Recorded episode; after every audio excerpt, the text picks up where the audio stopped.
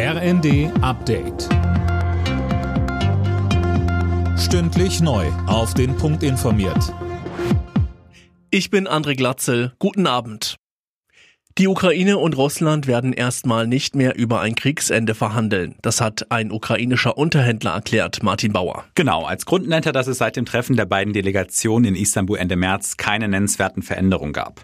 Die Gespräche sollen erst wieder aufgenommen werden, wenn Russland konkrete Vorschläge macht. Dabei stellte der Unterhändler klar, eine gesichtswahrende Lösung für Kreml-Chef Putin legt die Ukraine ab. Und über einen Waffenstillstand könne erst diskutiert werden, wenn die russischen Truppen vollständig abziehen. Nach Schweden hat jetzt auch Finnland den Beitritt in die NATO auf den Weg gebracht. Das Parlament in Helsinki stimmte mit überwältigender Mehrheit dafür.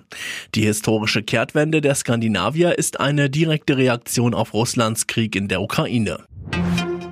Die sogenannte Bettensteuer ist mit dem Grundgesetz vereinbar. Das hat das Bundesverfassungsgericht entschieden und vier Klagen von Hoteliers aus Hamburg, Bremen und Freiburg zurückgewiesen. Eileen Schallhorn. Bettensteuer, Übernachtungssteuer oder auch Citytax. Viele Städte und Gemeinden erheben die Extraabgabe, die die Hotels von ihren Gästen pro Übernachtung einziehen müssen.